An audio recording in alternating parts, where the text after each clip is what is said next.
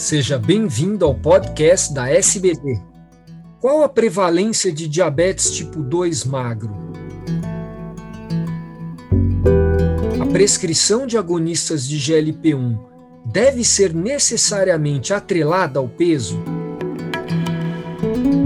Eu sou Fernando Valente, professor da Faculdade de Medicina do ABC e editor do podcast. Esses programas contam com a participação de grandes diabetologistas brasileiros. Hoje, com o apoio da Novo Nordisk, vamos conversar sobre um tema emergente na diabetologia, que é o indivíduo com diabetes tipo 2 magro e suas particularidades terapêuticas. E para falar sobre isso, eu vou conversar com o Dr. Roberto Zaguri, endocrinologista do Laboratório de Performance Humana e coordenador do Departamento de Diabetes, Exercício e Esporte da SBD. Beto, um prazer ter você com a gente hoje e eu queria que você começasse pela definição desse subtipo de diabetes. Fernando, o prazer é meu e eu acho que você começou muito bem colocando que o diabetes magro ele é tido hoje como uma entidade em ascensão, emergente, em plena era da obesidade. É, a gente precisa garantir, primeiro, obviamente, que o paciente tenha um IMC menor que 25, ele não pode ter sequer sobrepeso, então IMC menor que 25. Esse paciente precisa ter anticorpos contra a célula beta, anticorpos que demonstram o diabetes tipo 1 negativos, então anti-GAD e anti-IA2 negativos, e, se possível, também o anti-ZNT8 negativo, para quem dispuser. É, há também a necessidade de, de se comprovar que em nenhum momento na história pregressa desse paciente houve um episódio sequer de cetoacidose diabética ou mesmo de cetose. É, é, importante também, e aí é uma pérola clínica, vamos colocar assim, é importante que a gente faça um rastreio, afaste doenças consumptivas que podem ser a causa aí do peso relativamente normal desse paciente, por exemplo, tuberculose pulmonar, neoplasias, aquelas mais frequentes, por exemplo, afastar um câncer de mama, no caso de uma mulher, um câncer de endométrio, com câncer de próstata, no caso masculino. É, eu gostaria de, de, deixar dois outros pontos que dizem respeito a esse subtipo específico de diabetes, que são os seguintes. Esses pacientes, com frequência, eles tiveram intraútero exposição à privação alimentar e, eventualmente, também foram expostos à desnutrição na primeira infância. Eles têm aumento de mortalidade por todas as causas e mortalidade cardiovascular em relação aos DM2 obesos, curiosamente, eles têm uma mortalidade maior, e isso vai influir na nossa decisão terapêutica, e eles evoluem com mais rapidez, com mais velocidade para a necessidade de insulina. E qual é a prevalência estimada especificamente desse subgrupo de diabetes?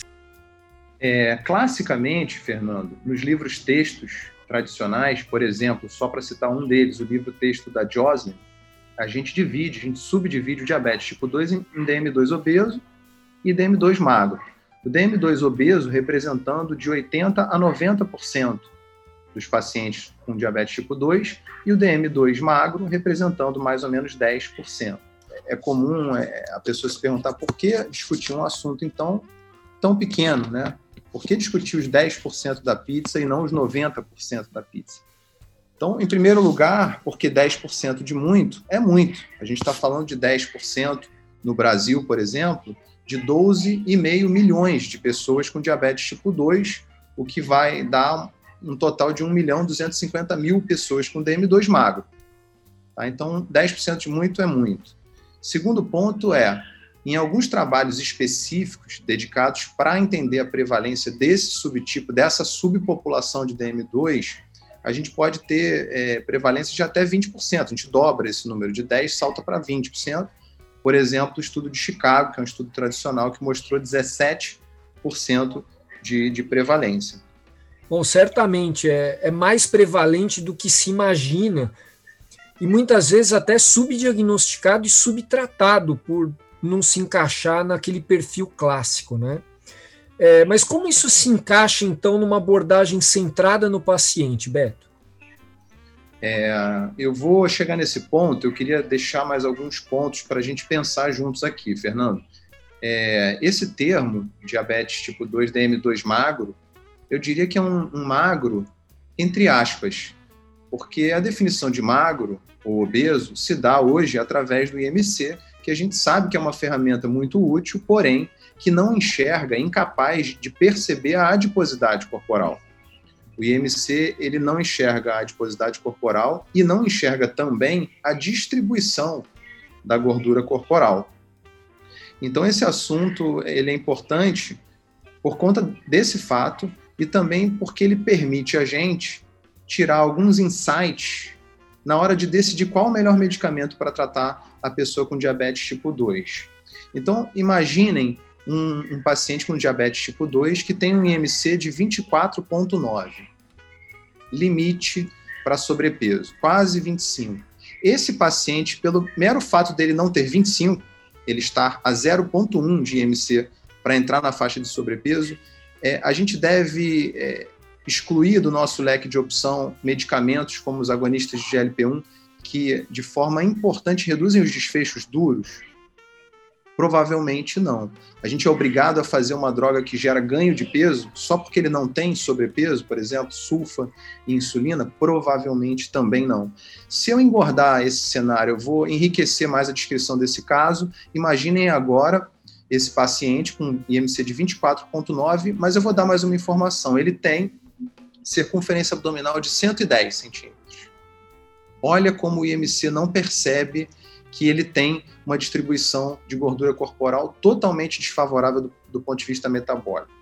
Se eu disser também que ele tem, por exemplo, história prévia de colocação de três estentes coronarianos, ele é um DM2 magro, mas com desfecho macrovascular já estabelecido, ele precisa de um agonista de GLP-1, de drogas que reduzam desfechos. É, se eu disser também que ele tem uma albuminúria A2, ou seja, uma taxa de albuminúria entre 30 e 300 miligramas em 24 horas, ele precisa de uma droga que seja capaz de reduzir os desfechos renais. Então, esse é o ponto. E chegando no que você me perguntou sobre a abordagem centrada no paciente, talvez, se você perguntar para esse paciente que tem IMC de 24,9, se ele quer uma medicação que é neutra para peso, ou se ele quer uma medicação que promova a perda de peso, ele muito provavelmente vai escolher a medicação que induz perda de peso, porque ele vai viajar, isso vai permitir a ele viajar dentro da normalidade, dentro da faixa considerada normal de IMC, mas viajar para as faixas mais inferiores. Por exemplo, sair de 24,9 e chegar a 22, chegar num peso mais próximo do ideal. Vai permitir a ele reduzir a circunferência abdominal então a gente tem que hoje dar para o paciente não o que a gente acha que é correto para ele, mas sim o que ele acha que é correto para cuidar da sua própria saúde. Bom, isso que você está falando é, eu considero muito importante. Cada vez mais as diretrizes das sociedades médicas elas preconizam a individualização do tratamento. É, mas focar apenas no peso em si pode ser uma perda de oportunidade é, para oferecer uma terapêutica que proporciona grandes benefícios. Como foi o caso da metformina, por exemplo, é, cuja indicação se ampliou imensamente ao longo dos anos. É, como você enxerga essa perspectiva para o tratamento no futuro, Beto? É, esse ponto é espetacular, Fernando. Você tocou num ponto importantíssimo. Talvez, eu acredito muito nisso, nós estejamos no meio é, de um caminho que está sendo construído, de uma estrada que está em construção e a gente só não consegue perceber isso. Igualzinho aconteceu com a metformina. Vou explicar melhor. É, eu assisti antigamente às aulas de professores é, diabetólogos, como meu pai, por exemplo, e ele colocava assim: é, a, a, decisão por qual droga utilizar no DM2 dependia de uma avaliação clínica e se o paciente tivesse excesso de peso ou acantose nigricans, ele mereceria então metformina ou então pioglitazona. Se ele tivesse um aspecto mais emagrecido e sem estigmas clássicos de resistência à insulina, ele mereceria sulfa ou insulina. Era assim que funcionava e isso constava nas diretrizes. Passou-se o tempo e a metformina, como você bem colocou, ela passou a ser indicada para todos os pacientes, tenham eles ou não excesso de peso, estigmas de resistência à insulina, eu acredito que isso vai acontecer também com os agonistas de GLP-1, independente do paciente ter ou não excesso de peso, eles vão é, passar a ser indicados para todos os pacientes. Então, é, a gente está trazendo esse tema o DM2 magro, justamente para a gente olhar, para a gente passar a perceber quais são os benefícios dessa família de medicamentos que são ditos perda de peso independente, ou que sejam pelo menos parcialmente perda de peso independente. O que, você acha da gente entrar nesse tópico agora? Claro. Então vou seguir aqui dentro dessa linha de raciocínio. Eu acho que o primeiro ponto e mais importante é a gente lembrar que os agonistas de GLP-1 eles entregam, independente da perda de peso, diminuição de desfechos cardiorrenais, diminuição de desfechos duros, sejam macrovasculares ou microvasculares. Então a gente precisa, a gente precisa divulgar essa ideia de agonistas de GLP-1, semaglutida, por exemplo, liraglutida, como drogas não para reduzir o peso corporal, como drogas não, não para reduzir a glicada, mas muito mais que isso, como drogas para reduzir desfechos cardiorrenais. Se a gente olhar, por exemplo, no estudo SUSTEM 6, o estudo de segurança cardiovascular da semaglutida, a gente observou uma redução de 26% com significância estatística no mês de três pontos, ou seja, infarto não fatal, AVE não fatal e morte cardiovascular.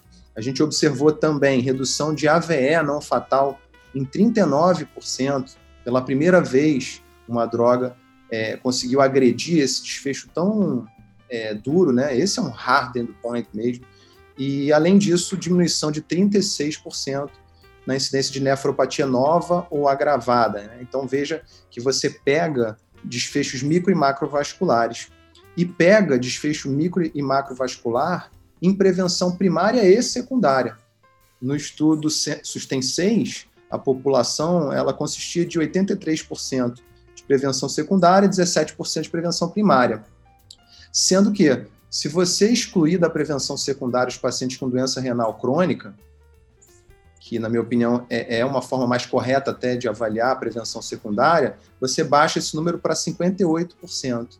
Ou seja, a prevenção secundária real, verdadeira mesmo, no estudo SUSTEM, ela foi em torno de 60%. Então, um estudo quase que meio a meio. Quase prevenção primária, metade, prevenção secundária, metade também. Então, você entrega benefício micro e macrovascular em prevenção primária e secundária, são os dados do estudo SUSTEM 6. Então, esse é um primeiro ponto. Tudo isso se dá independente da perda de peso que vai se obter ou não com a medicação. Então, você não pode excluir um paciente de, de saborear desse benefício só porque ele não tem um IMC de 25 ou maior. Outros três pontos que, que muito provavelmente são perda de peso independente ou pelo menos parcialmente independentes. A redução de glicada. Existe um, uma subanálise, uma análise pós-ROC, que envolveu os estudos SUSTEM de 1 a 5 e o SUSTEM 7, quer dizer, ficou de fora só o SUSTEM 6, que mostrou que a redução de glicada, ela se dá, ela também acontece nos pacientes com IMC menor que 25 no baseline. Se dá de forma muito parecida com os pacientes com IMC maior que 35 no baseline. Então, tanto faz ter um IMC alto ou baixo, reduz glicada, muito bem, obrigado. É, com a liraglutida, por exemplo, existe um estudo de BASE, colaboradores, que mostrou que mesmo nos pacientes que ganham peso com o uso de liraglutida 3mg, 3.0, há ainda assim redução de glicada. Então, a redução de glicada também é um desses benefícios, perda de peso independente. Redução de PA também é um benefício independente da perda de peso. Existe uma meta-análise que compilou 60 trabalhos randomizados e controlados que mostra, que comprova essa questão e os efeitos lipídicos também a gente tem eles, é, pelo menos em parte, perda de peso independente. Vale lembrar que esses benefícios, redução de PA e o impacto lipídico, são de magnitude apenas modesta, né? Mas são benefícios. Então, acho que o grande ponto aí é a diminuição de desfechos cardiorrenais e diminuição de A1C independente da perda de peso. É só um, um adendo, a gente precisa lembrar que a semaglutida ela é uma droga aprovada no nosso país somente para o tratamento de quem tem diabetes tipo 2, né? Só para não, é, não parecer que a gente está estimulando o uso em outros cenários que não o aprovado em bulk. Beto, agradeço muito a sua participação e gostaria que você fizesse então suas considerações finais. É, eu agradeço também a, a gentileza do convite e, e, vou deixar a mensagem mais importante que a gente transmitiu até aqui.